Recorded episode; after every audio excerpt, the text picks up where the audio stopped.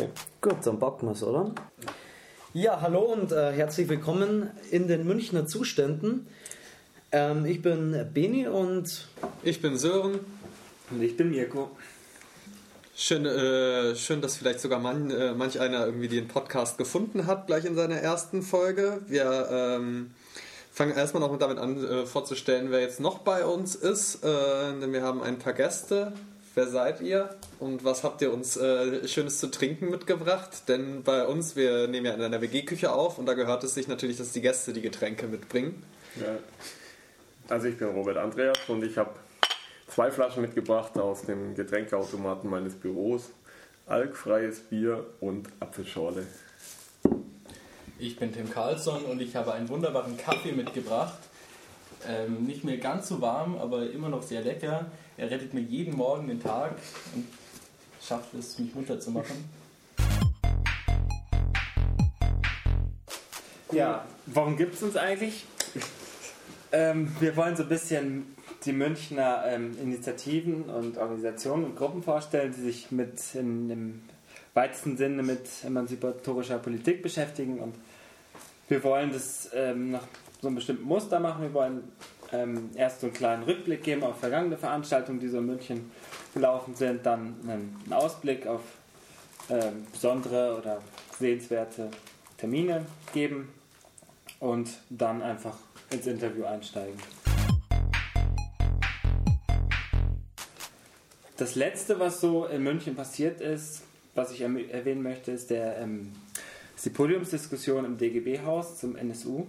Du, äh, Robert, du warst ja auch ähm, damit da. Dann war, äh, mir ist gerade der Name entfallen, eine Abgeordnete der Linkspartei aus dem äh, Untersuchungsausschuss in Thüringen. Martina Renner von der Fraktion Die Linke aus dem Thüringer Landtag war anwesend.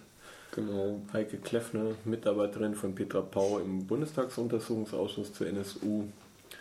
Rechtsanwältin Angelika Lex und Florian Ritter aus der SPD-Fraktion des Bayerischen Landtags, der auch stellvertretendes Mitglied im NSU-Untersuchungsausschuss des Bayerischen Landtags ist. Genau. Ja, magst du dann die Termine vorstellen, wegen? Ja, ähm, Termine gibt es ein bisschen mehr wie ähm, Rückblick. Wir hätten da einmal ähm, ein paar Termine im Café Marat. Café Marat ist ein autonomes, selbstverwaltetes Zentrum in München. Da wäre einmal als Termin anzugeben am 28. Dezember. Mal schauen, ob das äh, vor oder nach Ausstrahlung ist. Ähm, das ist eine Soli-Versteigerung für örtliche antifaschistische Gruppen, ähm, wo Weihnachtsgeschenke und ganz viel Spaßsachen versteigert werden. Ähm, dann wieder im Café Marat haben wir am 10. Januar ähm, Im Antifa-Café wird Bini Adamczak zu Gast sein, die so ein bisschen erzählen wird über ähm, die Verhältnisse von Geschlechterrollen während der russischen Revolution 1917. ähm, wie sich das entwickelt hat, bis hin zu ähm, ja, Stalin dann eigentlich, inwiefern sich da die Geschlechterrollen umgekehrt haben. Wen es interessiert, einfach ins Café Marat kommen und sich das anschauen.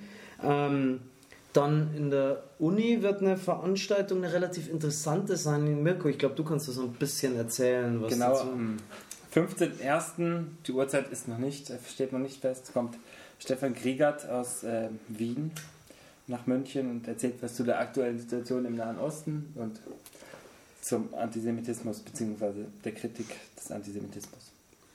Ja, und dann noch am 12. Januar eine relativ interessante Veranstaltung, eine Veranstaltungen, wo ich mich selber sehr darauf freue. Ähm, scheint eine Veranstaltungsreihe zu werden, nennt sich Theorie und Party von einer ähm, Antifa-Gruppe in München, der Lava, ähm, wo es verschiedene Workshops vom ASAP geben wird. ASAP ist das antisexistische Aktionsbündnis. Ähm, und ich glaube, Konzerte werden da sein und DJs und Robert, du wirst ja da auch dort sein. Jetzt hätten wir auch schon den Übergang geschafft, um auf dich zu kommen. Ähm, ich glaube, du wirst da so ein bisschen zu NSU erzählen, wenn ich mich nicht täusche. NSU in Bayern wird Thema des Referats sein. Jetzt äh, seid, seid ihr ja beide ähm, journalistisch und recherchemäßig irgendwie äh, viel unterwegs und setzt euch ja äh, mit äh, Nazis, äh, rechtsoffenen Burschenschaften und viel mehr auseinander. Ähm, in München ist da ja so die bekannteste Institution das AIDA-Archiv, ähm, mit dem ihr auch beide zusammenarbeitet. Ähm, könnt ihr da so ein bisschen erzählen? Das AIDA-Archiv gibt es jetzt ja auch schon seit 20 Jahren. Ja, das ist ganz interessant. Also, äh, das AIDA-Archiv ist ja eben keine politische Gruppe, aber hält sich als, als Dienstleistung, als Vereinsstruktur ähm, seit weit über 20 Jahren, schon Ende der, ähm, in den 80er Jahren, äh, sammelten als faschistisch interessierte Personen, journalistisch, recherchemäßig interessierte Personen unglaublich viel Zeugs aus der lokalen Nazi-Szene und auch aus der antifaschistischen Bewegung und äh, versuchten das auch der Öffentlichkeit zugänglich zu machen oder äh, zu archivieren, also einigermaßen professionell zu archivieren. 1990 gründeten die Leute einen Verein, also er bestand schon eine Weile als nicht eingetragener Verein und 19, 1990 sein eingetragener Verein beim Amtsgericht München eingetragener Verein, der de, den Betrieb dieses Archivs, also eines tatsächlichen physisch vorhandenen Archivs, ähm, quasi ermöglichen soll. Und also entgegen dem Trend politisch arbeitender Gru ähm, Gruppen hat sich das AIDA-Archiv nie aufgelöst. Also den Verein gibt es heute und ist eigentlich auch, ähm, hat heute sein, sein Aufgabenspektrum deutlich ausgedehnt. Der Schwerpunkt der Arbeit ist immer noch das Betreiben eines Archivs. Ähm, mittlerweile hat sich eine der größten Sammlungen neonazistischen Materials in der Bundesrepublik äh, angehäuft. Und ähm, ja, es kamen so ein paar Aufgabengebiete dazu, die des Aufgabengebiets am meisten wahrgenommen wird, obwohl es eigentlich nur ein Teilbereich der Arbeit ausmacht, ist die Homepage, wo viele Antifaschistinnen und Antifaschisten Informationen aus aus über der rechten Szene Münchens und Bayerns ähm, finden können. Ähm, Termine, Hinweise auf Demonstrationen und so weiter. Äh, aida-archiv.de Exakt, ja. De. Genau.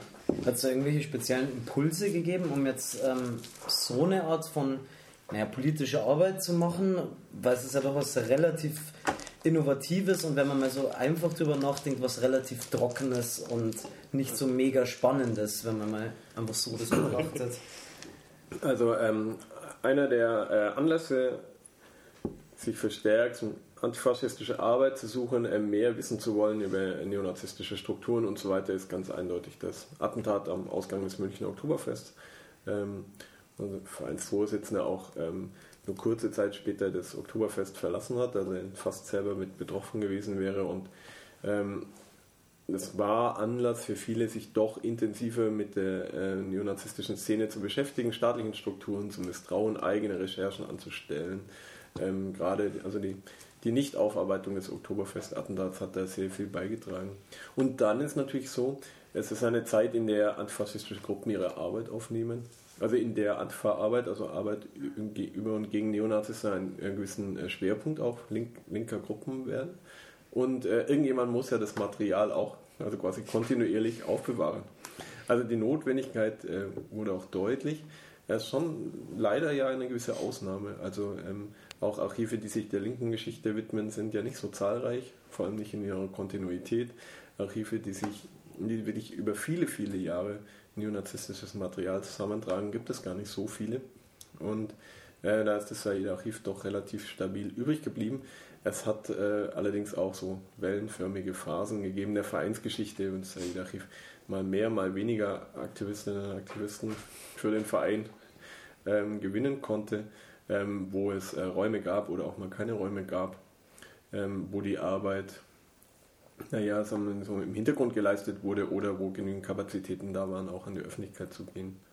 Du hast ja das äh, Oktoberfest-Attentat angesprochen, ähm, war von der Wehrsportgruppe Hoffmann oder zumindest steckt dahinter oder scheint dahinter zu stecken. Gibt ja keine wirkliche Aufarbeitung jetzt von einer offiziellen Stelle her. Ähm, das war München. Also ja. was, was bekannt ist, ist der, derjenige Mensch, der die ähm, Bombe, zur Bombe umgebaute Granate im äh, Abfallkorb am Ausgang des Oktoberfests abgelegt hat, hat mehrfach an Übungen der Wehrsportgruppe Hoffmann teilgenommen und auch durchaus darüber nachgedacht, einen Zweig der Wehrsportgruppe Hoffmann in Raum Tübingen aufzubauen. Er war beim Hochschulring Tübinger Studenten, ähm, also einer neonazistischen Gruppe, die bis heute besteht, ähm, mit dabei. Äh, die Hintergründe sind bekannt, ansonsten ist leider äh, die offizielle Version der Ermittlungsergebnisse doch äh, stark zu bezweifeln. Ähm, war München, kann man das so sagen, zumindest damals oder in die 90er Jahre ja immer irgendwie ein Sammelbecken von Nazis, die jetzt nicht nur in München aktiv sind, sondern auch bundesweit einen ja, Einfluss haben oder bundesweit wichtige Rollen in der Nazi-Szene spielen, wenn ich eben an so eine Wehrsportgruppe Hoffmann denke oder an, ähm, mir fällt der Name leider nicht ein. Bela Ewald, Bela Erwin Althans? Ewald Althans. Ewald Althans. So, ja. Ja, es ist so ein bisschen. Natürlich ist eine Großstadt wie München immer auch äh, Stadt neonazistischer Organisierung. Natürlich hat München eine, eine, besondere äh, Bedeutung für Neonazis als ehemalige Hauptstadt der nationalsozialistischen Bewegung. Wollen sie natürlich auch ausgerechnet in und äh, um München was reisen. Ähm, es gibt auch eine höhere Aufmerksamkeit der Öffentlichkeit, sicher genau aus dem Grund, auf Neonazi-Aktivitäten in München, was ich gerade beispielsweise äh, Bela Alterns mit seinen öffentlichkeitswirksamen neonazistischen Aktionen in den 90er, von 90er Jahren also zunutze machen wollte, also auch diese hohe Sensibilität für Neonazi-Aktivitäten in München, zeitweise hohe Sensibilität. Und ähm, manchmal äh, kaprizieren Nazis sich eher auf die Arbeit auf dem Land, in der Provinz. Ähm, und manchmal äh, war es bei Neonazis angesagt, ihre ähm, Möglichkeiten, strukturellen Möglichkeiten, ähm, ihre, die Möglichkeiten einer Großstadt von der Anonymität bis zur Tatsache, dass einfach auch sehr viele Neonazis hier leben, ähm, zu nutzen und äh, versuchen in München schlagkräftige Gruppen aufzubauen, auch viel auszuprobieren, also Wechsel von parteiförmiger Organisierung zu Kameradschaften.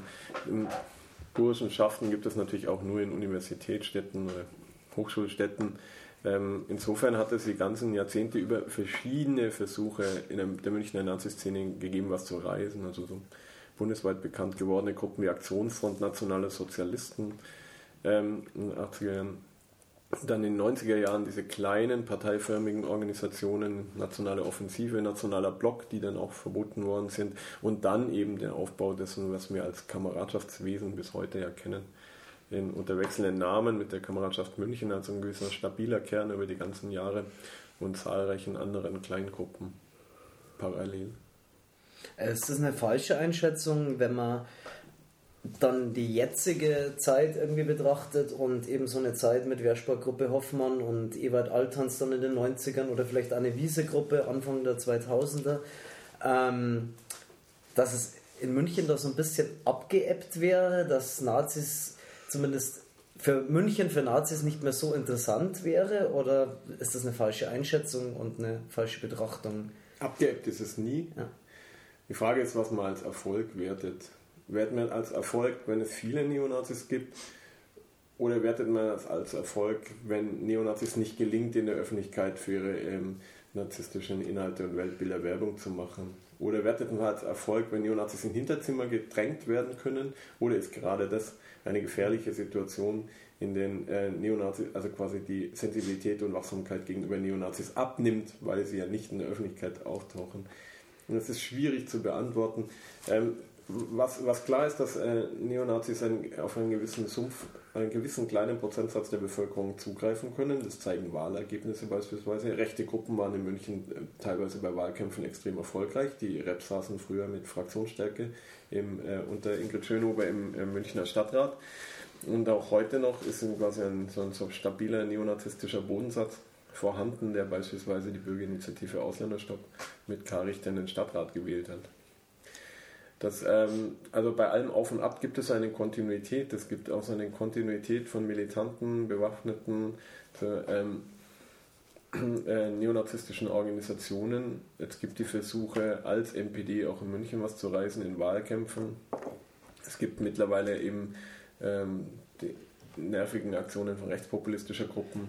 Ähm, die uns also es gibt ja ein wellenförmiges Auf und Ab, äh, verschiedene Strategien, Taktiken, Organisierungsansätze, die in München doch sehr, sehr häufig wechseln.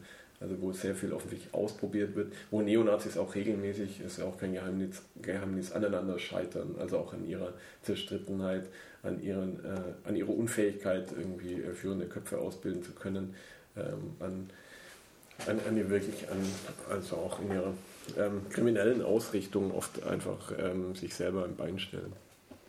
Nachdem du von, von Rechtspopulisten und äh, Burschenschaften gesprochen hast, es ist euer Klientel, wenn man es so nennen mag, sind jetzt nicht nur rein bloß die klassischen Nazis, sondern eben gehen auch in eine bürgerliche Mitte, bürgerliche Rechte rein, bis hin zu eben Burschenschaften, Rechtspopulisten, dieses Eck. Also das ist das, womit ihr euch auch beschäftigt. In der, in der Auswahl von, von Beobachtungen ähm, folgen wir eben gerade nicht irgendeinem so Extremismuskonzept, das da an irgendwelchen Rändern ähm, kleine Grüppchen ähm, die stabile Mitte bedrohen würde, sondern wir nehmen schon quasi ein sozialwissenschaftliches Konzept her. Da gibt es Vorurteile, Ressentiments, äh, Dimensionen und Fragmente rechten Denkens, das einfach breit in der Bevölkerung verankert ist oder, oder zumindest ähm, in breiten Teilen zu finden.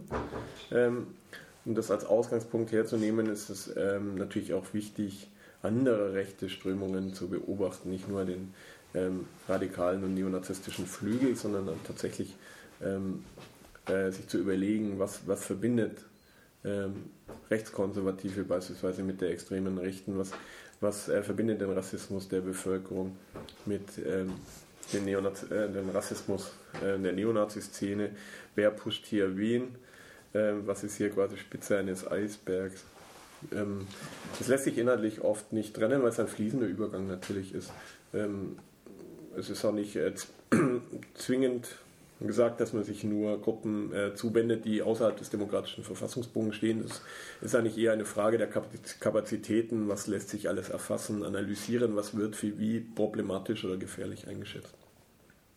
Jetzt mal so ein bisschen äh, auf, auf diesen Zeitraum schauen, so seit eurer Gründung, äh, seit der Gründung des AIDA-Archivs, ähm, so, so, so, was war so der Zeitpunkt der größten äh, oder auffälligsten äh, Nazi-Geschichten irgendwie, wo, wo, wo, konnten Sie vielleicht auch an äh, größere Diskurse in der Gesellschaft anschließen? War das, waren das damals die Geschichten um die Wehrmachtsausstellung oder gab es auch nochmal irgendeinen anderen Zeitpunkt, äh, wo Nazis äh, ja, richtig dick im Geschäft waren, in Anführungsstrichen? Und vor allem, ähm, gerade wenn du Wehrmachtsausstellung ansprichst und was du gerade eben mal gemeint hast, ähm, so eine Verbindung auch zwischen einer bürgerlichen Mitte, gerade bei Wehrmachtsausstellungen ja an die CSU, nicht unbedingt gegen die Nazis waren. Ja, als Meilensteine, zum, zum einen der Meilensteine der extrem rechten Bewegung in Deutschland überhaupt gehört der Aufmarsch vom 1. März 1997 in München gegen die sogenannte Wehrmachtsausstellung des Hamburger Instituts für Sozialforschung, also einer kritischen Betrachtung äh, der nationalsozialistischen Wehrmacht äh, und ihrer Verbrechen äh, der Soldateska, also für all die, die die Ausstellung damals nicht sehen konnten. Ähm, ist ja schon eine Weile her, dass die erste Auflage dieser Ausstellung ähm, durch die Republik tourte und der ähm, Neonazi-Szene gelang eben ein Mobilisierungserfolg. Ähm, es war eine Zeit, in der außerhalb der europaweit besuchten Hessenmärsche und nur wenigen Aufmärschen so ähm, im Bundesgebiet eigentlich nicht üblich war, dass derart große Nazi-Aufmärsche regelmäßig stattgefunden haben. Also es war nur wirklich auch eine Besonderheit. In der Neonazi-Szene ist es gelungen, etwa 5000 Neonazis zusammenzusammeln. Das ist ja auch unter heutigen Gesichtspunkten eine, eine, eine, eine wirkliche Großmobilisierung, die wir nur ganz selten Male in Wunsiedel oder Dresden oder so hatten überhaupt. Ähm, das ist eben das eine, dieser Meilenstein der Neonazi-Szene und in der Tat ist natürlich auch ein, ein gewiss paradigmatisches Beispiel gewesen. Es gab einen Widerstand gegen die äh, sogenannte Wehrmachtsausstellung von Teilen der CSU und ähm, um den damaligen äh, und heutigen Bundestagsabgeordneten Peter Gauweiler und äh, Teile der Jungen Union beispielsweise, ähm, die eben tatsächlich auch diese, dieses Ressentiment gegen eine kritische Aufarbeitung der Wehrmachtsgeschichte, diesen, diese Verherrlichung des militärischen, des soldatischen und der angeblich sauberen deutschen Wehrmacht ähm, und deren ähm, Abspaltung vom restlichen Nationalsozialismus mitgemacht, mitgetragen und vorangepusht haben. Es war zwar eine der polarisierenden Debatten der Münchner Stadtgesellschaft, aber auch eigentlich bundesweit, wo klar geworden ist, ähm, der Geschichtsrevisionismus der Neonazis, der versucht anzudocken oder dockt an, an äh, so Verdrängungsleistungen der breiten Gesellschaft, also was, was die Verbrechen der Wehrmacht angeht. Das war auch eine der Möglichkeiten für Neonazis tatsächlich, ähm, also ihre Verherrlichung der Wehrmacht, also da in einen äh, Kontext zu stellen der gesellschaftlich laufenden Debatte über die Rolle der Wehrmacht. Ja, ob es ihnen gelungen ist, weiß ich nicht genau. Also die Neonazi-Szene hat nie wieder einen solchen Mobilisierungserfolg gegen die Wehrmachtsausstellung hingekriegt. Und Äh, ich glaube auch, ähm, in den Kreisen der CSU München oder so würde heute, glaube ich, nicht so ein Geschichtsbild äh, offensiv äh, mehrheitlich vertreten, wie es damals noch der Fall war. Ich muss mal eben einmal rascheln. Sonst noch wer ein paar Snacks. Vorsicht, das sind Lakritze. Ich weiß nicht, ob die so gut schmecken. Lakritz ist der gut. Das ist großartig. Postverächter. Ja, der Gauweiler ist ja damals auch so bei, auch so in anderen Kontexten irgendwie ziemlich übel aufgefallen. Der war doch, wenn ich es richtig im Kopf habe, auch bei dieser, ähm, ähm, äh, bei diesen Anti-Aids, Anti-Schwulen-Kampagnen, Geschichten, die es gab, war er doch auch mit beigegeben. Weißt du das so? Ich Klar, Glauweiler hat ähm, für die Lagerunterbringung von dann ähm, HIV-infizierten Menschen äh, plädiert zeitweise und der hat überhaupt einen Rechtsausleger markiert. Auch heute schwankt ja Gauweiler zwischen seiner Rolle als Rechtsausleger der CSU und Junge Freiheit, Autor und so weiter und der Rolle eines Querdenkers, der äh, sich durchaus innerhalb der CSU auch mal gerne äh, gar, am, am, gegenüberliegenden äh, Teil so ähm, postiert, so als, als Outlaw innerhalb der CSU und lässt sich heute nicht mehr ganz so allein reduzieren auf so einen extrem rechten Vertreter wie damals vielleicht. Ne? Ähm, weil wir es gerade mal so ein bisschen äh, eben aufgezählt hatten mit den, äh, wenn ihr so beobachtet und dann jetzt gerade eh bei der CSU sind, jetzt so Geschichten wie, die haben doch gerade jetzt hier dieses Buch veröffentlicht, irgendwie äh, Bayern kann auch ohne, das irgendwie so einen ganz seltsamen separatistischen Ton hat. Sind das Themen, mit denen ihr euch auseinandersetzt oder ist das so ein Ding, wo ihr sagt, so, nee, also das, das ist so spinnert und äh, aber so wenig wirkmächtig und relevant, das äh, können wir da liegen, rechts liegen lassen. Die, die, die Grenzen kann man nicht organisatorisch ziehen, also sagen, ja, die CSU, äh, die, die beachten wir nicht, weil die es gehören zum demokratischen Meinungsspektrum, sondern es geht um Inhalte. Also ähm, es ist vollkommen wurscht, ob der SPD oder CDU drauf oder CSU draufsteht. Oder Inhalt, Inhalte, mhm. Inhalte, die ja der quasi feste Bestandteile eines extrem rechten Weltbilds äh, sind, ähm, die finde ich wichtig äh, nachzuvollziehen, egal wo sie auftauchen. Und ähm, tatsächlich ähm, muss man aufpassen, das immer das eine zu tun, das andere nicht zu vernachlässigen. Also eine Vernachlässigung der, der Gefährlichkeit neonazistischer Vernichtungsideologie beispielsweise äh, wäre auch doof.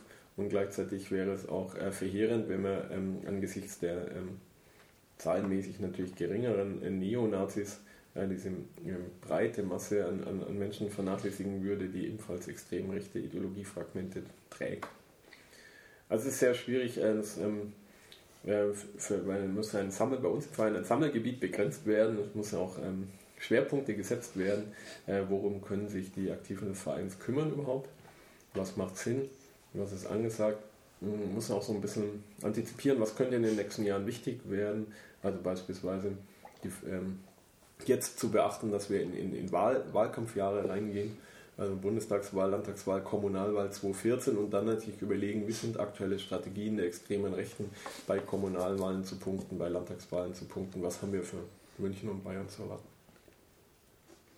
Gerade in München wird es ja bei Landtagswahlen oder vielmehr bei den Kommunalwahlen wahrscheinlich relativ interessant werden, ob neben der Bürgerinitiative Ausländerstopp noch eine zweite extrem rechte Partei in den Stadtrat kommen könnte. Das wäre ja dann in München die Freiheit, die mit Michael Stürzenberger, der es ja auf so eine Art versucht, ähm, eben so ein CSU, rechtes CSU-Spektrum anzusprechen, mit einem unglaublich rassistisch antimuslimischen Wahlkampf, wo die CSU ja rein gar nicht drauf anspringt und dann er eben versucht, auf diese Art Leute, Wähler zu fischen.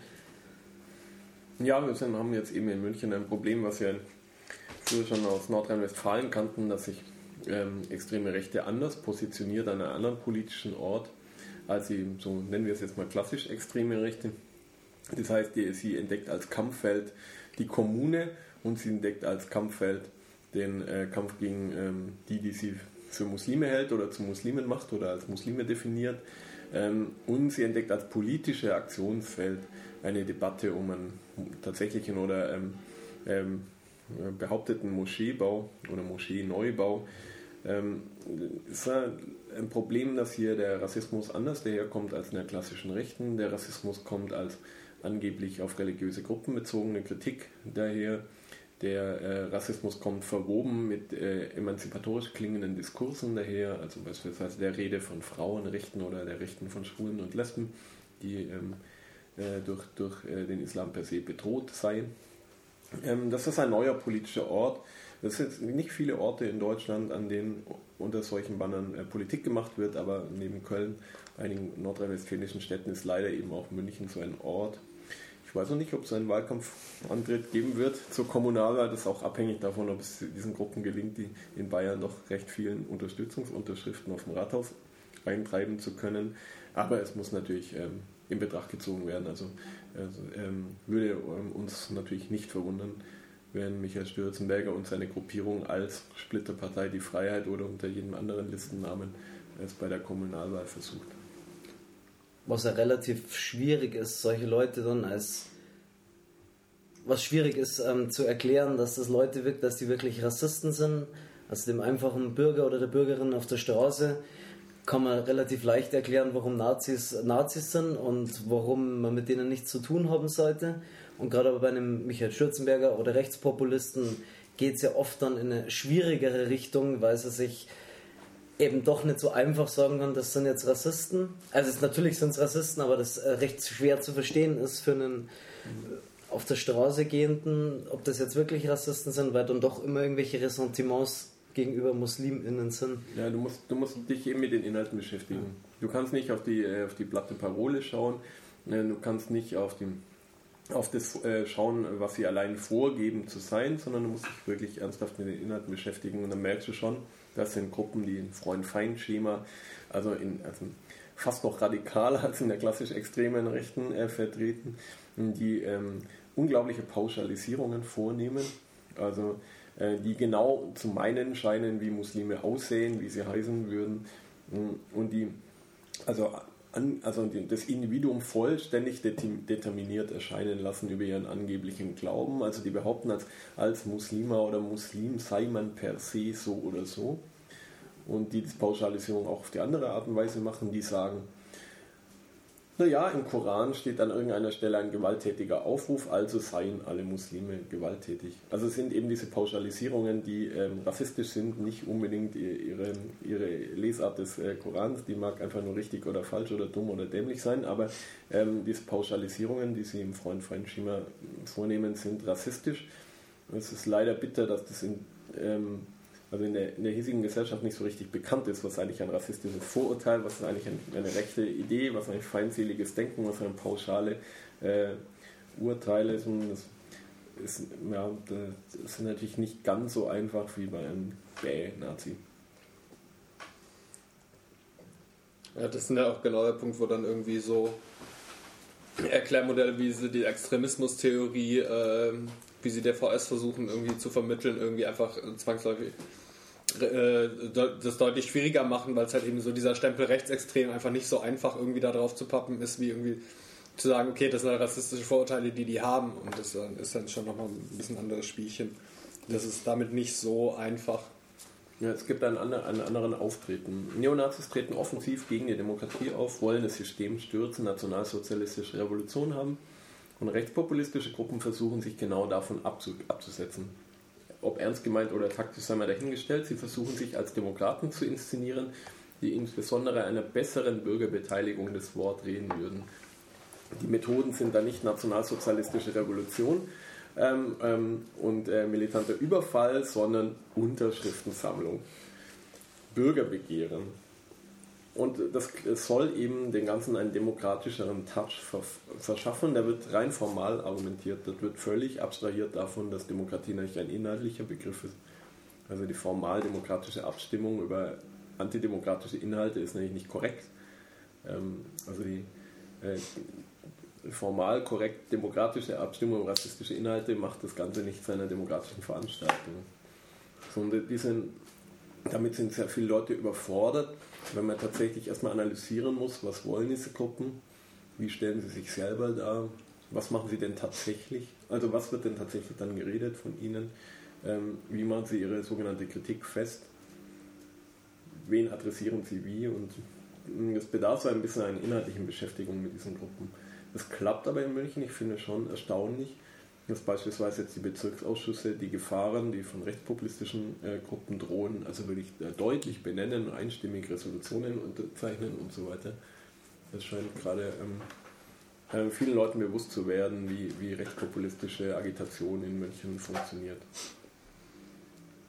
Äh, ich habe da äh, noch eine Anekdote nur, wo ich, äh, sie machen ja unglaublich viele von diesen Infoständen, wo sie versuchen, Schriften zu laden. Ich habe das nur erlebt nach dem Christopher Street Day, standen sie irgendwie auf dem Sendlinger Tor und haben da versucht, irgendwelche Leute, die gerade vom Christopher Street Day kamen, irgendwie anzusprechen. Und äh, da, ziehen dann halt auch diese irgendwie angeblich anti-homophoben äh, hehren Ziele, die sie da haben, die sie irgendwie, funktioniert da halt nicht mehr, weil in dem Moment, wo irgendwie die Leute, die da lang kamen, äh, denen halt auch nur die kalte Schulter gezeigt haben, irgendwie gesagt haben, so, was sollen wir mit euch reden, so muss nicht äh, sind wurden, wurde dann der Sprecher dort, äh, ich glaube es war der Stutzberger, ich bin mir nicht 100% sicher, ähm, so sehr aggressiv und meinte gleich, ja, wir stehen doch hier für Leute wie euch, damit ihr irgendwie äh, so sein könnt, wie ihr wollt, bla bla. Das war sehr schön, weil er hat immer dieses Leute wie euch so sehr, sehr betont.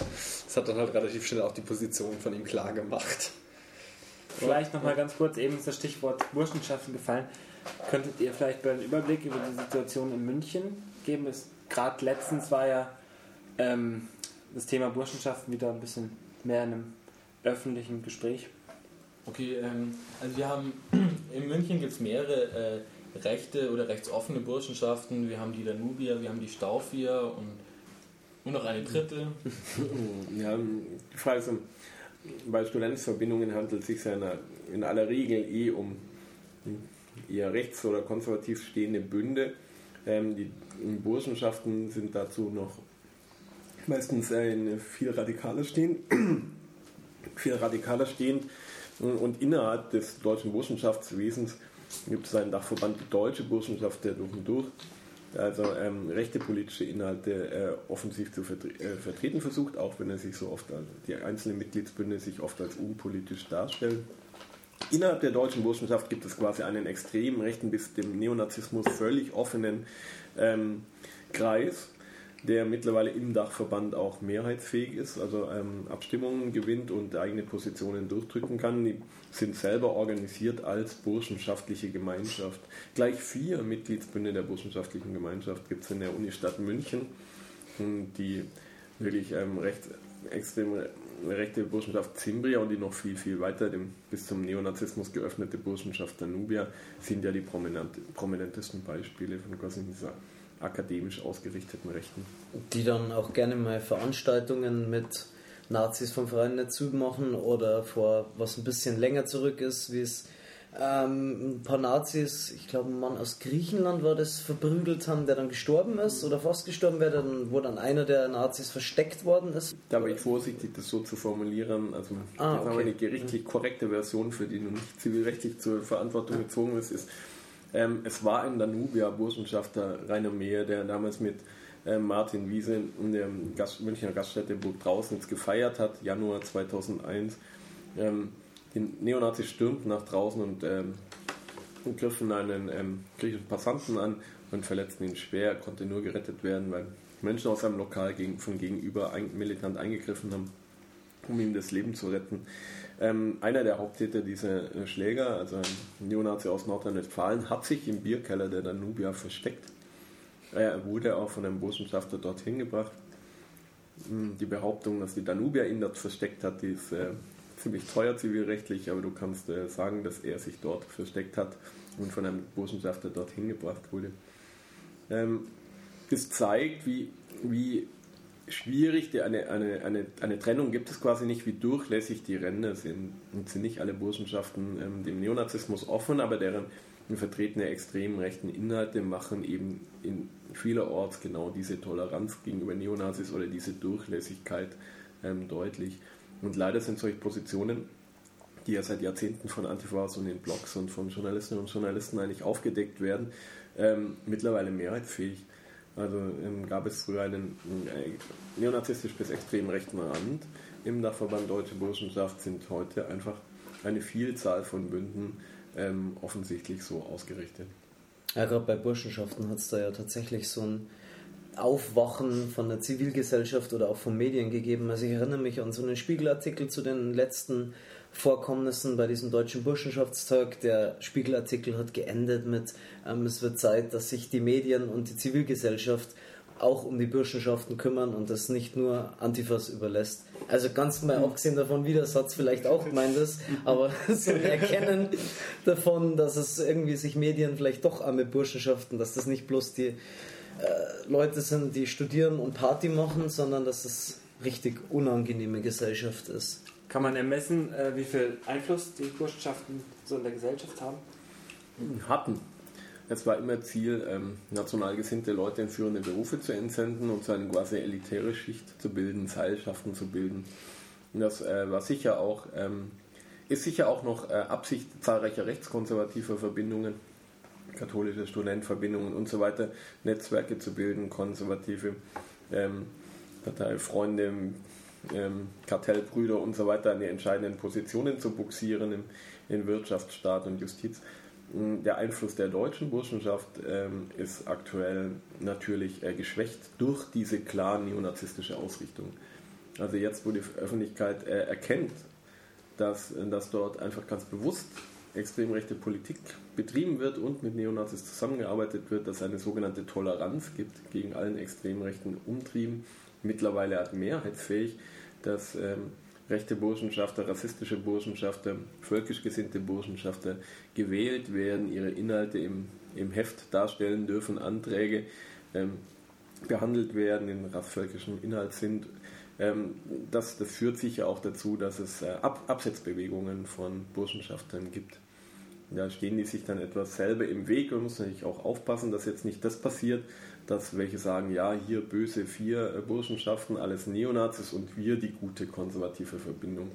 Das schon klar machen, dass es inhaltliche Schnittmengen gibt derjenigen ähm, Korporationen, äh, die sich vielleicht jetzt auch von einigen Burschenschaften distanzieren, weil sie ja doch ein männerbündisches, elitäres Wesen pflegen. Sicher nicht alle, mag ich nicht über einen Kamm scheren, aber doch einige davon.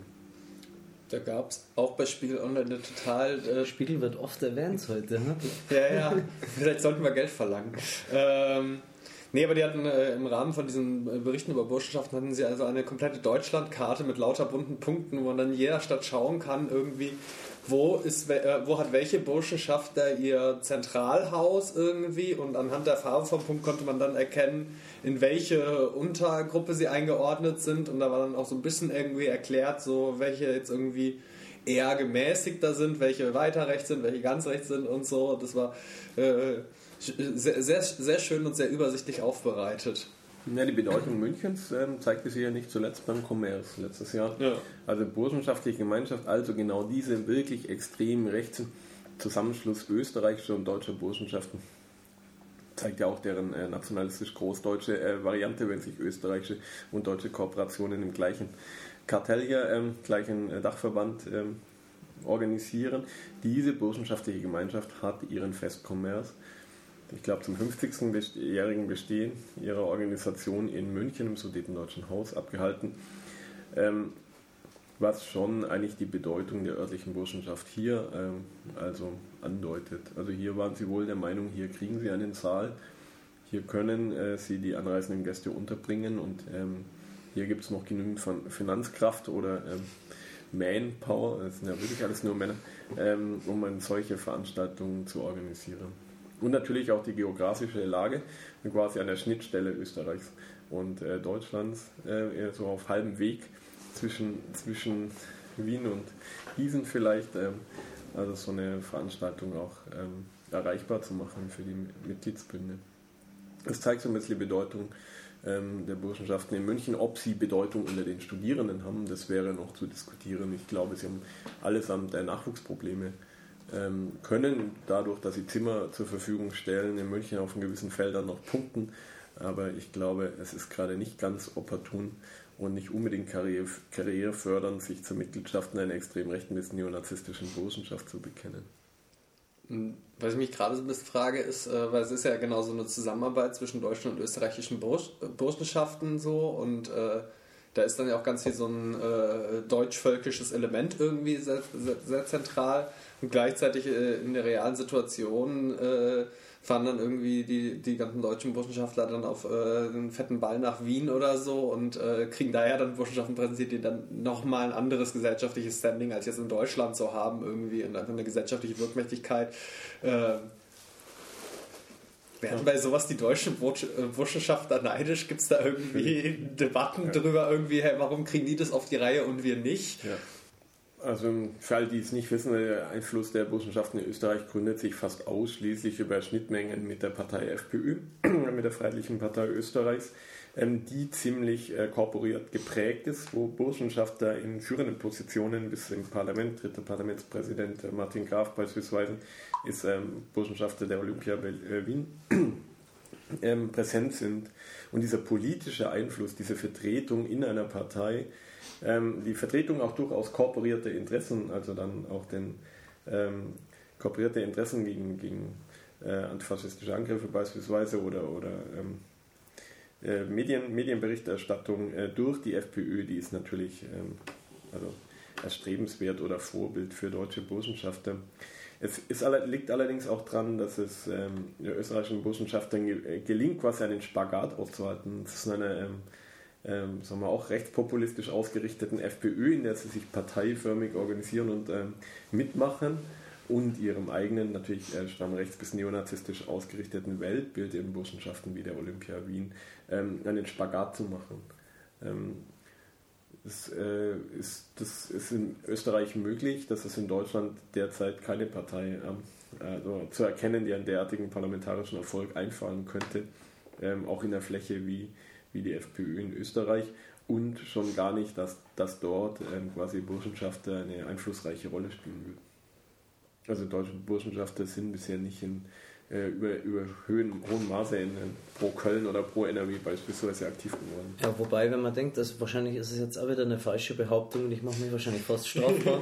ähm, einmal, ich glaube, der ehemalige Bürgermeister von Hamburg oder Oberbürgermeister müssten die auch haben. Ich weiß leider seinen Namen nicht mehr. Meine ich mal irgendwie was gehört zum Untern noch als prominentes Beispiel. Peter Ramsauer, der Verkehrsminister, müsst, ist doch, also er hat zumindest scheint, hm. glaube ich, einen Schmiss im Gesicht, oder? Ja, äh, also eine Wunde äh, von.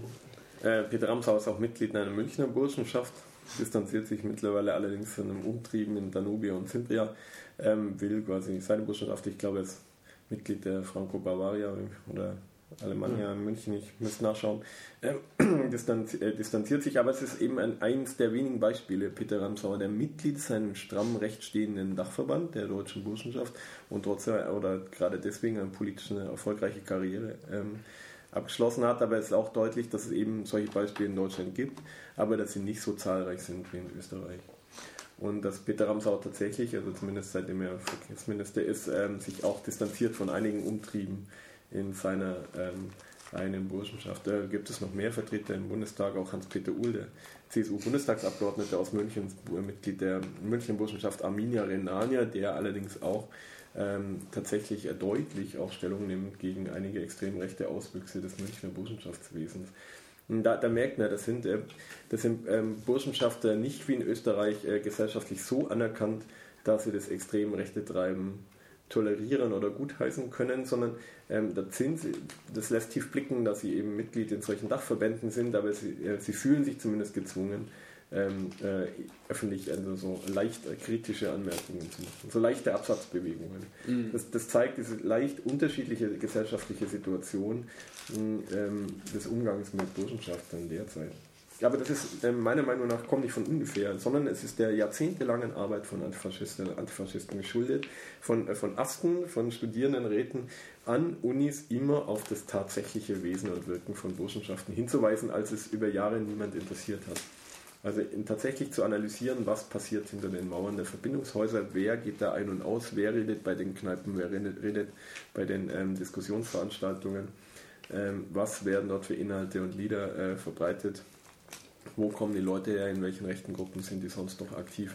Das war eben jahrzehntelang Recherchefeld, äh, fast ausschließlich für linke Hochschulgruppen und ähm, äh, Antifa-Journalistinnen und Journalisten.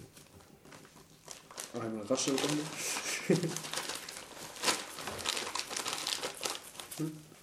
ja, und vielleicht mal einen kurzen ähm, Cut zu machen oder einen Themawechsel. Ähm, wenn man sich antifaschistisch engagiert, kommt man ja früher oder später ja doch irgendwie mit ähm, Repression in Berührung.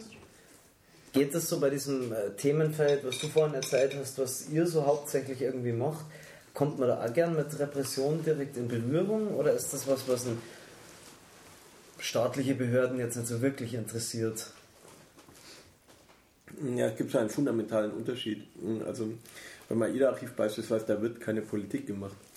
Da gibt es keine um, politische Gruppenmeinung, da werden keine Initiativen und Kampagnen angeschoben, das wird keine Demo organisiert, eigentlich auch kein Flugblatt rausgebracht und bis auf ein paar Ausnahmen aus früheren Jahren eigentlich auch kein Aufruf unterstützt, ähm, sondern wird eine journalistische, wissenschaftliche und Archivarbeit betrieben, äh, die erstmal auch eine gewisse Breite abdecken soll oder sich auch gar nicht ähm, die, die, ähm, die schon ähm, auf gewissen Konsensen basiert, die aber schon auf äh, verschiedenen Leuten möglich machen soll, ähm, an der Struktur mitzuarbeiten und ähm, das, dem Ganzen eine gewisse Breite und Kontinuität abzusichern.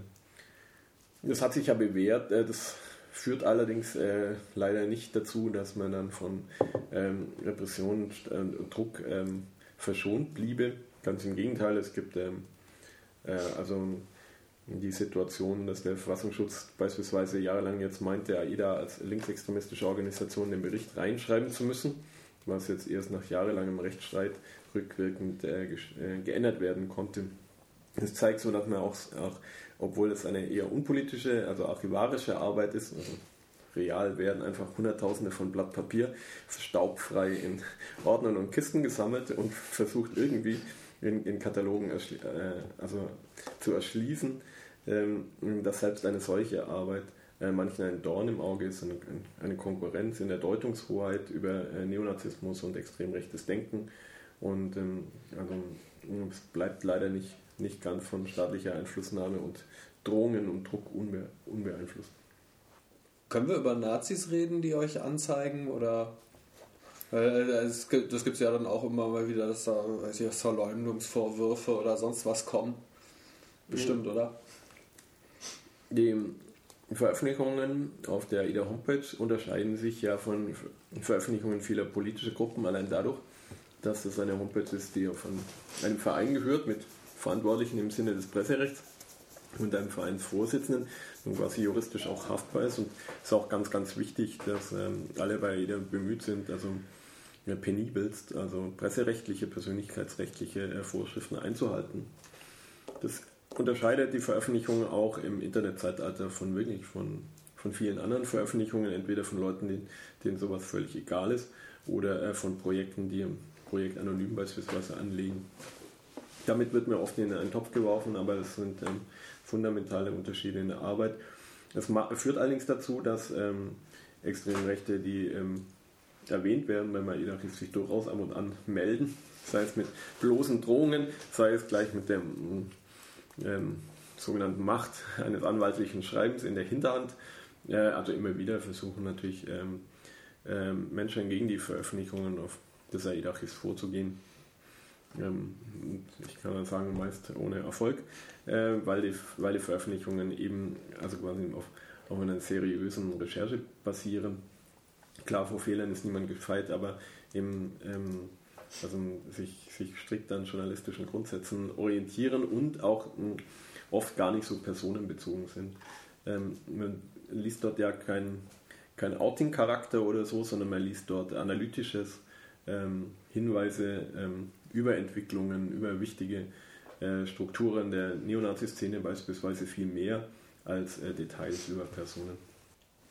Ja, dass man natürlich auch anderen Gruppen ein Dorn im Auge ist. Wenn sie dann da auftauchen, ist klar, dann versuchen sie natürlich auch alles Mögliche.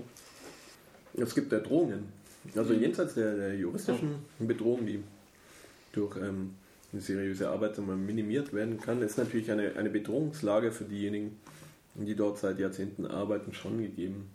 Das leider ja auch dazu führt, dass über viele Jahre das ja so gar nicht öffentlich zugänglich war und in letzter Zeit auch nur ähm, unter ganz besonders ausgewählten Bedingungen. Ja, der Verein versucht das zu ändern, ähm, kurz- und mittelfristig, also in ein ähm, öffentlich zugängliche Art und Weise auch die Vereinsergebnisse und Vereinsarbeit präsentieren zu können. Hat, hat Drogen äh, gegen euch schon mal irgendwer, ähm, also, es gibt ja sicherlich auch von Nazis irgendwie offen, mehr oder minder offenere Gewaltdrogen. Ist da schon mal was von äh, direkt gefolgt oder seid ihr da bisher glücklicherweise verschont geblieben? Also Neonazis können dem Verein äh, allein deswegen nicht so schaden, wie sie sicher gerne wollen, weil sie nicht wissen, wo der Raum, äh, der Verein physisch seine Räumlichkeiten unterhält. Das ist über Jahrzehnte gelungen, ähm, diese Informationen eben nicht öffentlich zu halten. Ähm, also ähm, Neonazis wussten ähm, nie, wohin sie sich wenden müssen, physisch, um quasi die Infrastruktur des Vereins zu gefährden. Ähm, das ist das eine. Das andere ist, dass es ein, ein weites Feld gibt an Drohungen, ähm, sagen wir beispielsweise von dem Verschicken von Drohbriefen bis zur ganz konkreten Versuch, Berichterstattung über Neonazi-Aktivitäten zu verhindern, indem beispielsweise Fotografinnen und Fotografen angegriffen werden durch Neonazis. Hm. Da ist mittlerweile schon das ganze Spektrum also quasi zu erwähnen, also den, den Vereinsaktiven oder viele Leute, die für den Verein Informationen zur Verfügung stellen, trifft schon das ganze Programm neonazistischer Drohungen. Da ist es halt besonders wichtig, dass auf den eigenen Schutz geachtet wird, also Thema Eigensicherung eine höchste Priorität hat und dass es auch ein gewisses solidarisches Umfeld gibt, in dem sowas ähm, versucht wird äh, zu tragen. Das ist ähm, der Hintergrund davon, dass nur wenige Leute für das AIDA-Archiv öffentlich auftreten. Also nur so ein paar Leute neben mir ähm, ihren Kopf in die Öffentlichkeit strecken und viele Leute ähm, die Arbeit dafür in Ruhe machen können, ohne von Neonazis persönlich bedroht zu werden. Und wir haben ja auch nicht nur äh, physische Beeinträchtigungen durch Neonazis ähm, zu befürchten, sondern also was recht häufig vorkommt, Beispiel jetzt zum Beispiel auch so was rechtspopulistisches wie PI News, die einfach einen abfotografieren, versuchen irgendwie Namen herauszufinden und ins Internet darunter zu stellen. Neonazis machen das auf ihren Seiten ein bisschen anders. Sie stellen die Adresse dann noch zur Verfügung. Gibt es ganz verschiedene Arten äh, zu versuchen, Journalisten und Journalistinnen ähm, zu bedrohen und ihre Arbeit zu behindern. Es gibt ja so diese, äh, es gibt ja auch so, so Journalistenrechtsorganisationen, so wie Amnesty International für Journalisten, die immer mal so sagen, hier Freiheit, Journalismus, bla, äh, greifen die sowas eigentlich mal auf oder ist das so also auf so, so einer größeren gesellschaftlichen bzw. innerjournalistischen Debatte eigentlich großes Thema? Da ist es eher so, so ein Ding von, ja klar, wer sich damit beschäftigt, der muss ja auch irgendwie, äh, der muss ja mit dem Risiko leben, Ding. Ja, teils, teils. Äh, für viele ist es natürlich leicht zu sagen, naja, ihr wagt euch da in dieses Feld vor. Da muss man sich nicht wundern, wenn da ein entsprechendes Echo kommt. Dieser, diesen Vorwurf hört man sehr oft. Äh, nicht äh, eher weniger von den eigenen Kolleginnen und Kollegen als mehr von staatlichen Behörden. In der Tat wird völlig verkannt, dass es natürlich eine Informationspflicht gibt und es gerade die aktuellen Ereignisse ja schließlich gezeigt haben, wie wichtig eine mediale Beschäftigung, auch intensive Recherche mit der ZUA und mit der Neonazi-Szene ist. Ähm, äh, es ist Thema geworden, ähm, die Bedrohung von Journalistinnen und Journalisten durch die deutsche Rechte, weil es hat einen Strategiewechsel in der Nazi-Szene gegeben. Der Strategiewechsel heißt, ähm, Medienberichterstattende werden als Feindbild wahrgenommen. Als eins der, als eins der ersten Feindbilder. Ähm, das ist durchaus ein Strategiewechsel. Es gab äh, Zeiten, in denen Neonazis nicht, äh, nicht genug Berichterstattung sich gewünscht haben, also indem sie dachten, okay, even bad news are news oder so, für, äh, für, zum Aufbau der Bewegung und für Öffentlichkeitsarbeit irgendwie sinnvoll, dachten sich zumindest Neonazis. Und diese äh, Strategie wurde geändert. Jetzt gilt, jetzt gilt die Medienberichterstattung über Neonazis als per se störend. Ähm, und ähm, was letztendlich auch in Angriffen auf Medienvertreterinnen und Medienvertretern endet. Wobei es ihnen da total egal ist, ob das jetzt Journalistinnen und Journalisten sind, die zum Beispiel mit der IDA im Zusammenhang stehen oder irgendwelche äh, Journalisten oder Journalisten, äh, Journalistinnen oder Journalisten von der Süddeutschen Zeitung, die unterscheiden ja nicht groß, äh, was fotografiert oder was ein Blog in der hat. Es wird oft angegriffen und abfotografiert. Da gab es auch vor einigen Jahren mal, äh, ich weiß gar nicht mehr, wo, wo das war, so diesen, diesen relativ großen koordinierten Angriff auf Journalisten, wo es dann irgendwie in der Tagesschau so Bilder gab von Journalisten, die über irgendwelche Erdhügel flüchten. Das ist ja schon, äh, da, da ist es dann einmal größer durch die Medien gegangen. Aber die meiste Zeit hat man halt auch kein Kamerateam in der Nähe, wenn man irgendwie so, was passiert, denke ich mal. Es gibt einen unterschiedlichen Umgang der Behörden. Ähm, kümmern sie sich engagiert um den Schutz der Medienberichterstattung oder nicht? Hm, das ist ähm, unein uneinheitlich. In vielen Fällen gibt es einen sehr guten Schutz ähm, der Berichterstattenden und Journalistinnen und Journalisten durch Polizei beispielsweise und in anderen Fällen überhaupt keinen. Ähm, das äh, wissen auch Neonazis und versuchen äh, natürlich die Gunst der Stunde zu nutzen, die denjenigen, äh, diejenigen Journalistinnen und Journalisten, die ihnen besonders verhasst sind, auch mal körperlich anzugreifen oder zumindest das Equipment zu zerstören. Es gibt unglaubliche Texte in der Neonazi-Szene, die kursieren. Also pseudojuristisch aufgezogene Texte des deutschen Rechtsbüros, beispielsweise der neonazistischen Hilfsorganisation, in, in denen steht, es sei das ist natürlich juristisch völliger Blödsinn, es sei quasi strafrechtlich äh, frei und unproblematisch möglich, Journalistinnen und Journalisten anzugreifen und Fotoequipment zu zerstören. Ähm, das Ziel ist klar. Äh, junge Neonazis werden dort quasi aufgehetzt, äh, junge Neonazis werden verheizt, sie sollen ähm, Fotoequipment zerstören, was ihnen natürlich ähm, strafrechtliche Ermittlungen und einen Haufen finanzielle Kosten und äh, Strafen und Sanktionen äh, zur Folge haben kann. Aber es ist klar, es soll suggeriert werden, ähm, geht auf Medienvertreter los. Das ist Feindbild, eins der, der Feindbilder, die derzeit in der Neonazi-Szene, äh, gegen die derzeit in der Neonazi-Szene gehetzt werden. Ja. Hm. Kommen wir mal wieder aufs Chronologische zurück. Weil, was mir so als nächster größerer Step, da gab es ja auch beim AIDA-Archiv unter anderem noch eine relativ große, große Veröffentlichung dazu, ähm, war dann die ganze Geschichte um die Wiese-Gruppe und ihrem äh, geplanten Anschlag auf die Grundsteinlegung des äh, jüdischen Gemeindezentrums am, am Jakobsplatz.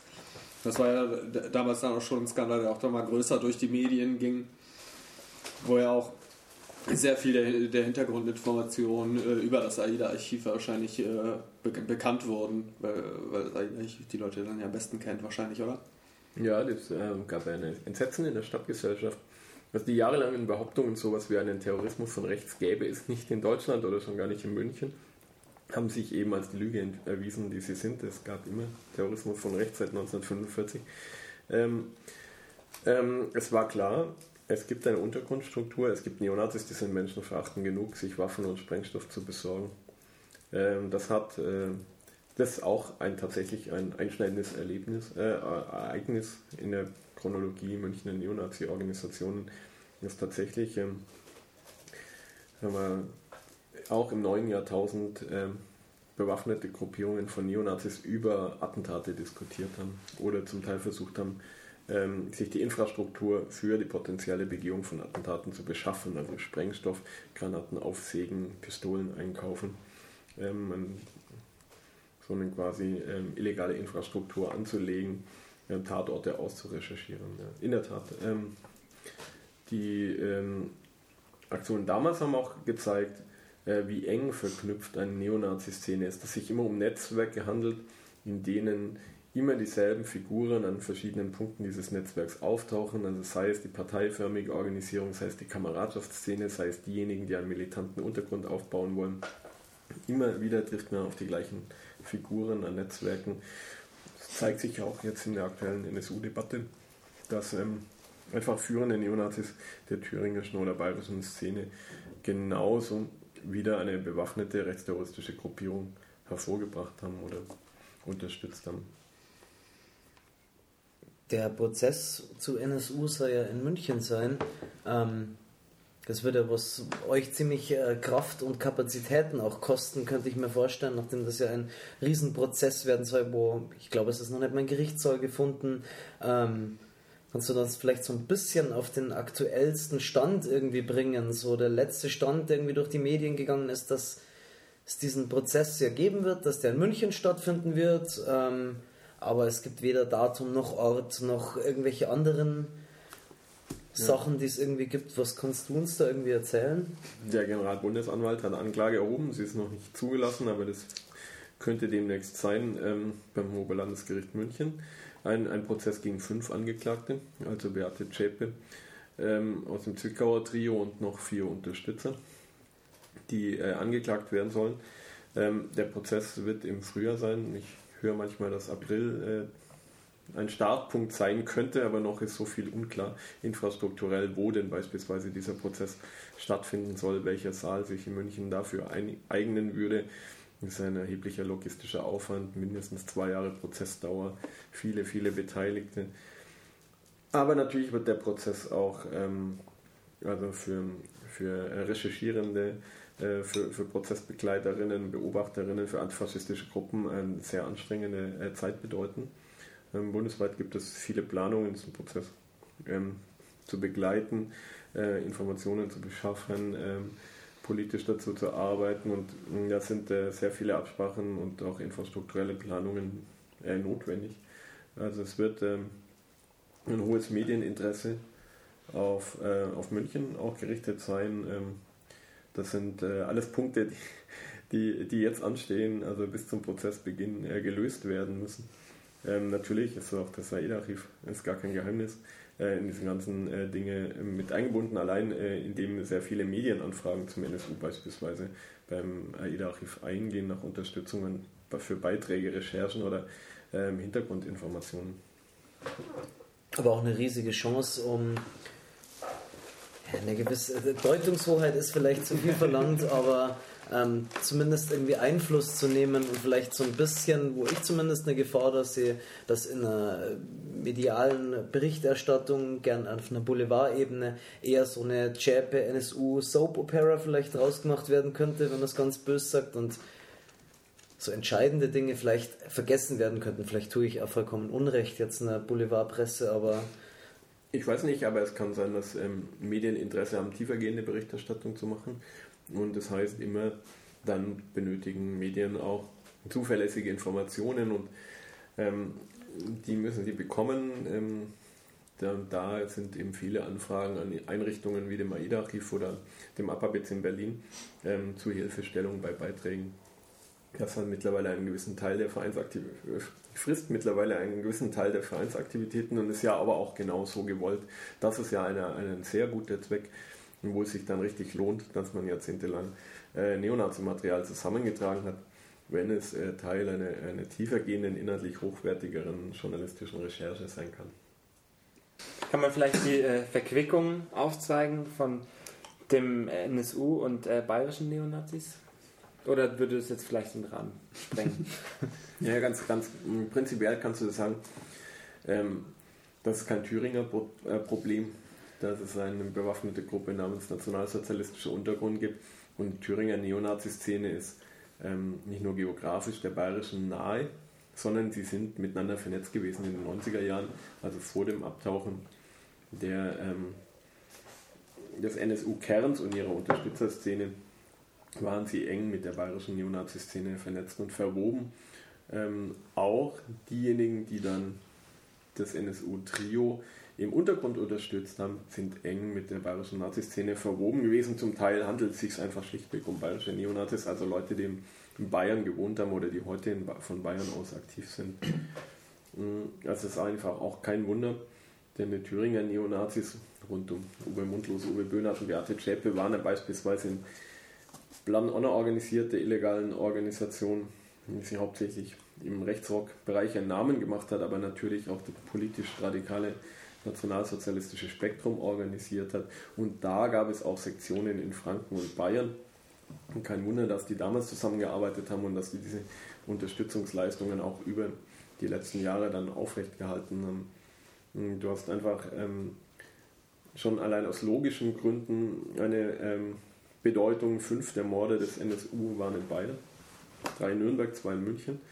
Ähm, es muss jemand die wahrscheinlich über 80 vor, ähm, penibel ausrecherchierten Tatorte ausgekundschaftet haben in München und Nürnberg. Äh, es muss jemand logistische Hilfestellung geleistet haben ähm, für diejenigen, die dann ähm, zur Ausführung der Mordaktion nach München oder Nürnberg gekommen sind. Und es gibt zahlreiche Hinweise ähm, eben auf ein, eine Verbindung des ähm, Zwickauer Kerns des nationalsozialistischen Untergrunds zur Münchner und Nürnberger Naziszene. Ja, und was ähm, bedeutet das konkret, wie eure Arbeit so aussieht? Also eure journalistische Arbeit, ähm, euer Vorgehen, ja vielleicht so ein bisschen wie so ein Tagesablauf aussehen könnte. Also grundsätzlich ist halt Fleißarbeit. Fleißarbeit heißt, man, man muss auch dorthin gehen, wo was stattfindet. Man kann nicht per Google versuchen, sich das Weltbild zusammenzubasteln und das Geschehen ist, sondern man muss dorthin gehen, ähm, wo rechte Gruppen auch tatsächlich auftreten.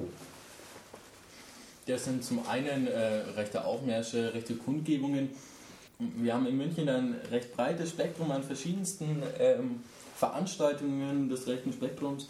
Ähm, die Freiheit zum Beispiel beschäftigt uns fast jeden Freitag und Samstag mit wöchentlichen Infoständen. Freitags meistens angemeldet mittlerweile, samstags nicht, an, also oder kurzfristig angemeldet.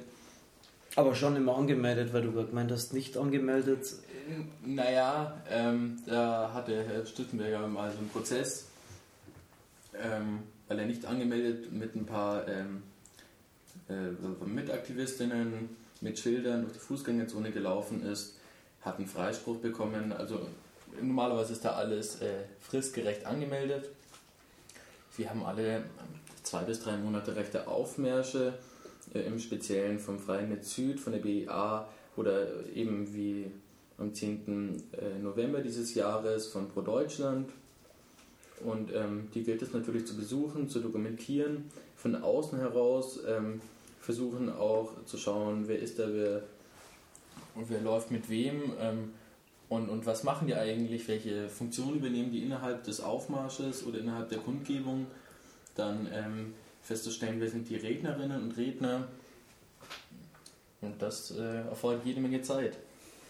Ähm, wie ist das dann, äh, also jetzt mal als Beispiel irgendwie so Infostand in der Innenstadt von äh, irgendeiner dieser rechten Gruppen, wenn man da irgendwie das zweite, dritte, vierte, fünfte Mal irgendwie auftaucht als äh, Journalist, irgendwann kennen die einen ja wahrscheinlich auch mindestens vom Sehen irgendwie. Äh, da braucht man wahrscheinlich auch ein dickes Fell, oder?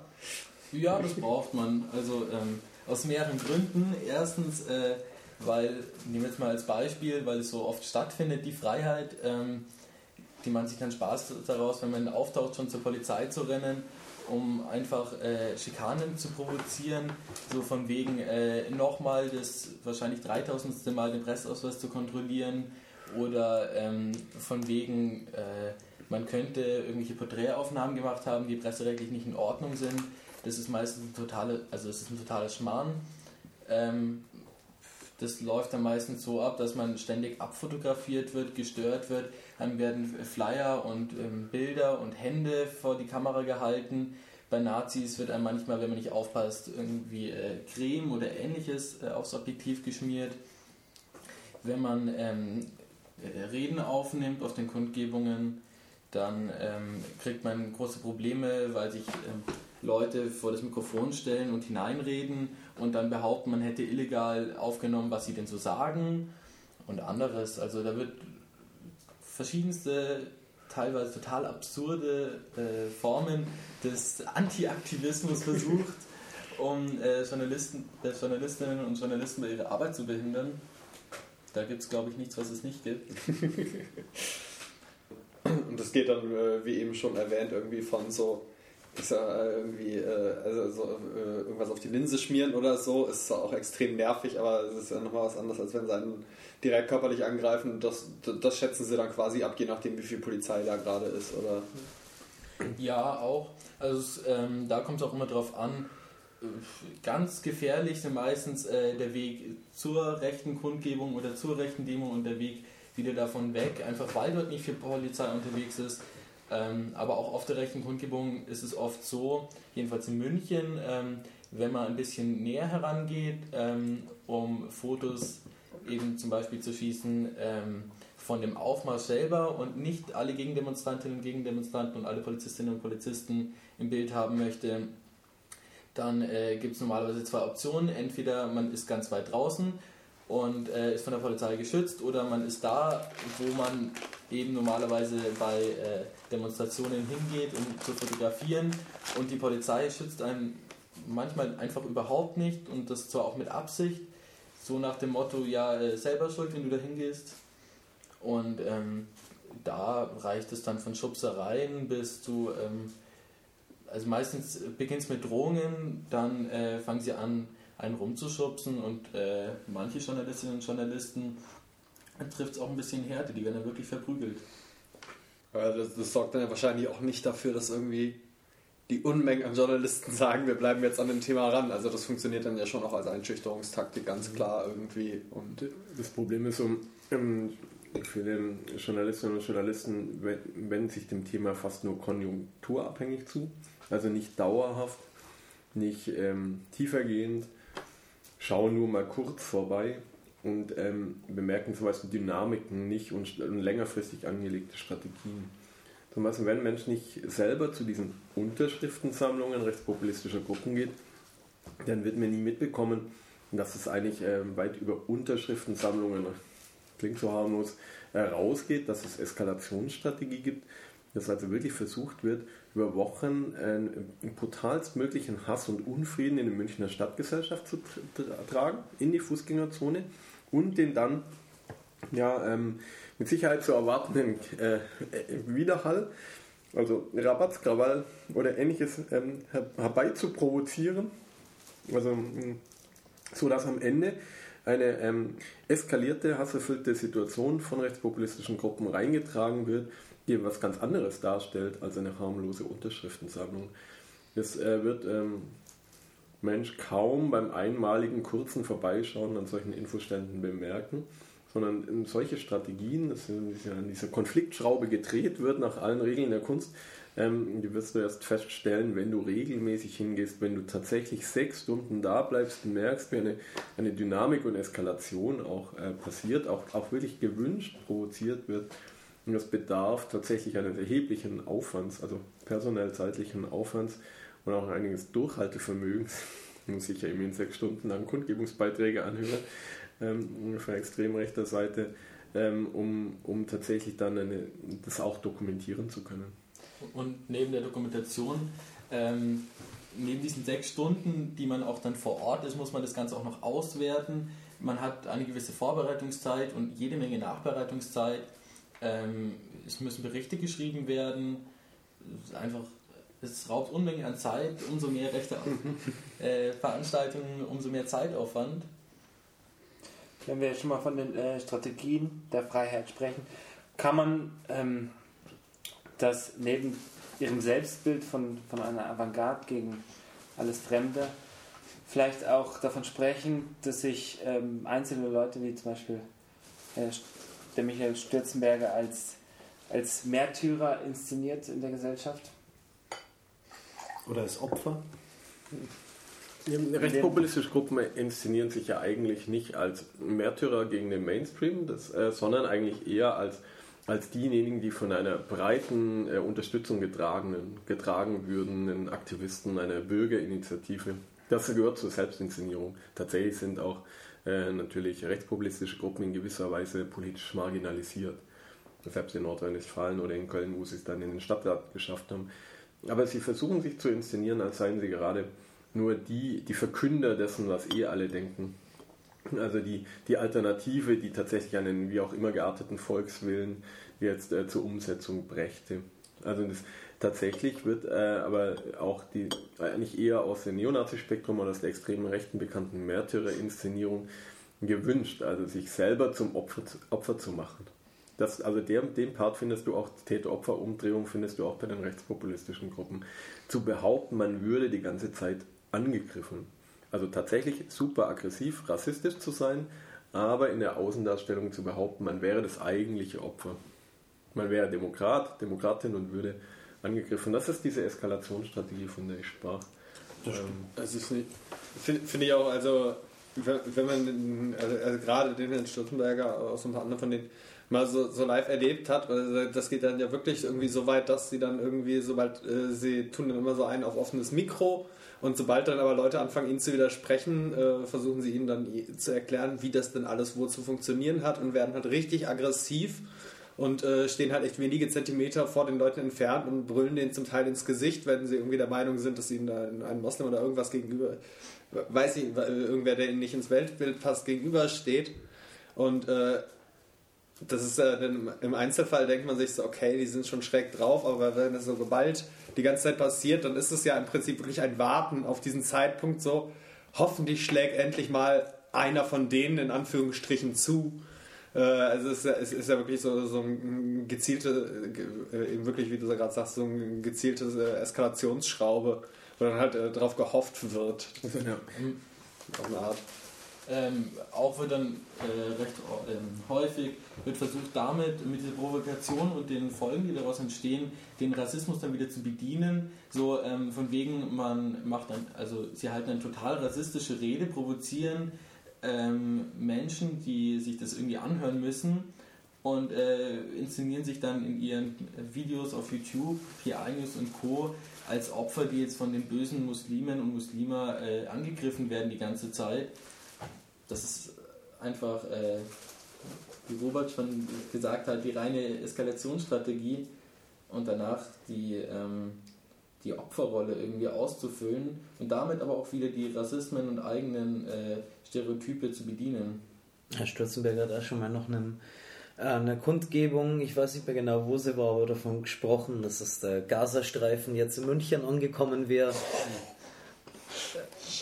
Ja, also zeigt auch die, die, die Übertreibungen, wie mit Übertreibungen Ängste geschürt werden, wie, ähm, wie die Behauptungen nichts mit der Realität zu tun haben. Da wird das und das reine Ressentiment-Geladenheit, mit der hier gearbeitet wird, ähm, zeigt auch in gewisser Weise die Bösartigkeit. Also die absichtsvolle, den Wunsch nach äh, Zuständen wie im Gazastreifen, den, den insgeheimen Wunsch nach genau dieser Eskalation, nach einer völligen, also nach einem, äh, also einer völlig eskalierten Situation, die dann äh, angeblich den Menschen die Augen öffnen würde, so sehen dies, diese Gruppen das ja.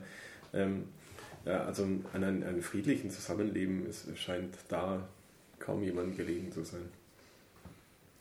Ganz spannend finde ich da auch noch, äh, sie argumentieren ja immer, das ist ja auch immer so ein, ein Punkt, wo dann irgendwie viele Leute sagen, ja Moment, aber das können doch gar keine Nazis sein, weil, so, so, nach dem Motto, weil sie auch immer so argumentieren, sie, dass sie ja für Israel an Israels Seite stehen äh, und sie ja auf jeden Fall keine Antisemiten sind, sondern dass es nur um Religion geht. Und dann äh, neben irgendwie de, de, dem äh, inhaltlichen Quatsch, den sie aber äh, dahinter verzapfen, fand, fand, ich da ganz spannend, wie ich irgendwie auf der äh, ich weiß nicht mehr, ob es die Freiheit oder PI war, wo sie irgendwie mit ein, einigen Leuten nach Israel gereist sind und dann da einen ihrer Infostände gemacht haben und dann da stehen Fahnen schwenken nebeneinander und auf der einen Seite die Israel-Fahne, auf der anderen Seite halt irgendwie die, die schwarz-rot-goldene Deutschland-Fahne, wo ich mir so gedacht habe, okay, wenn da jetzt in Israel irgendwelche Leute langlaufen, da steht irgendwie so ein Haufen und schwenkt irgendwie die deutsche Fahne.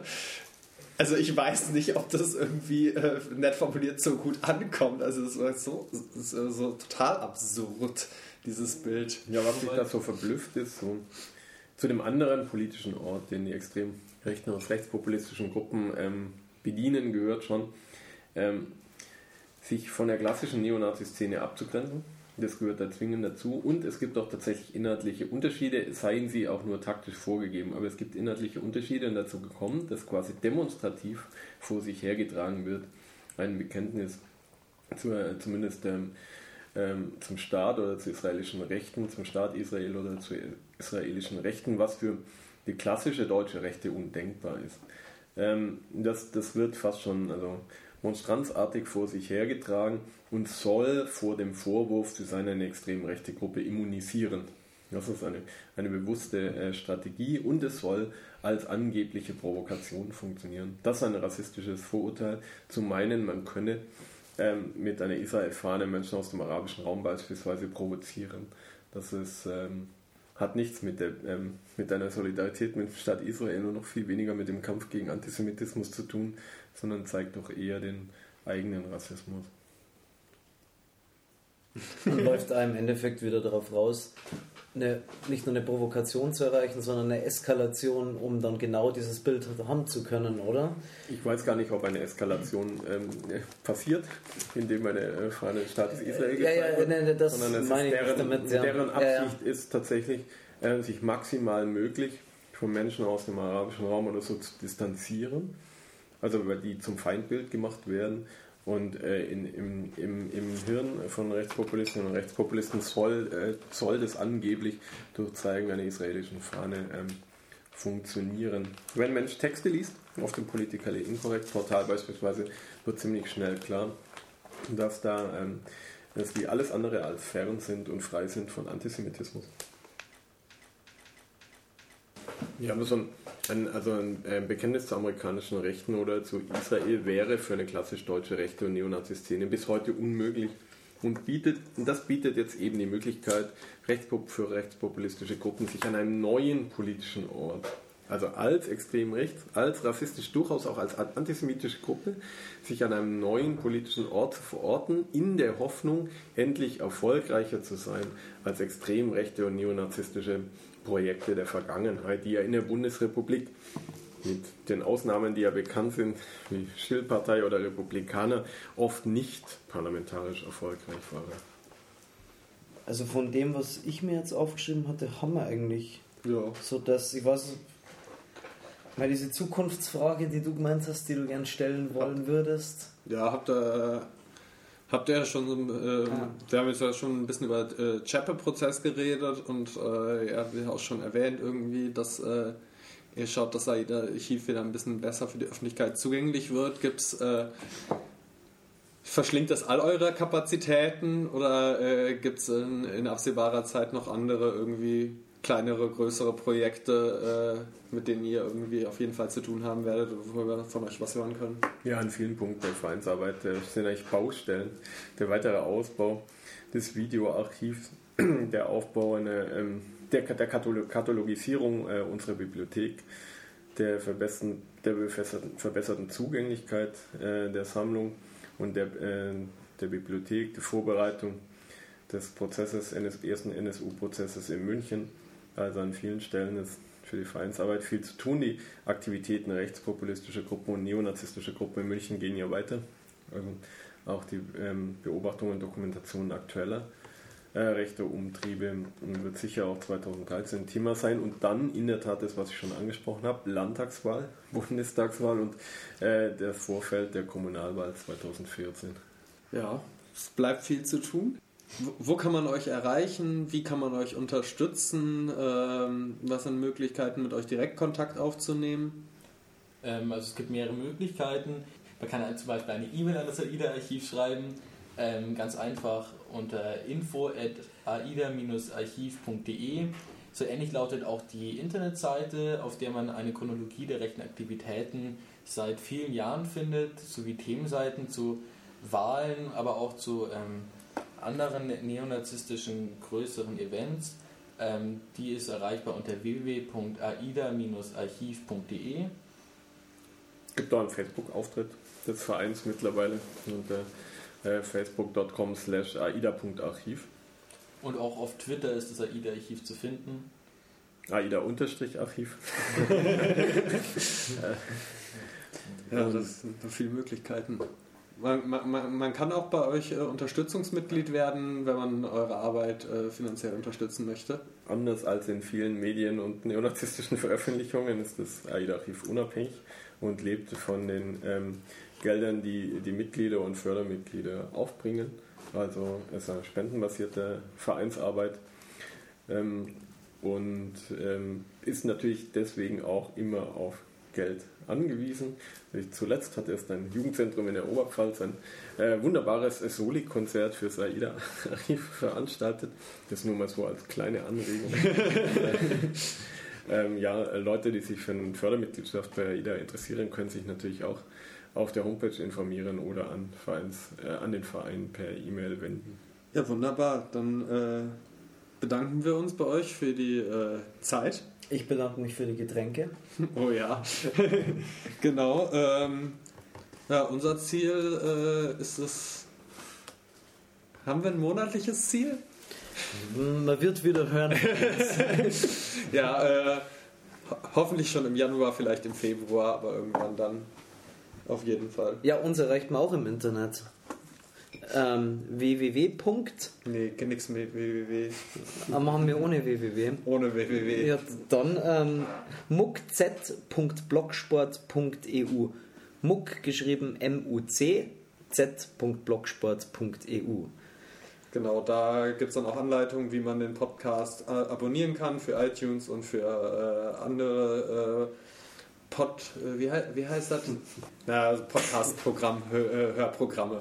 Ähm, die Links findet man dann auch auf der Homepage. Ähm, dann hören wir uns beim nächsten Mal. Jetzt kommt noch äh, irgendeine Musik von, äh, von einer Band aus München, die aber gemeinfrei ist, damit wir nicht so diesen GEMA-Gebühren-Quatsch haben. Wahrscheinlich spielen wir heute was von Grrr. Mein Name war Sören. Äh, mein Name war Beni. Ich bin Mirko. Ja, mein Name ist immer noch Beni. Servus. Servus. Sehr schön das letzte Wort gehabt.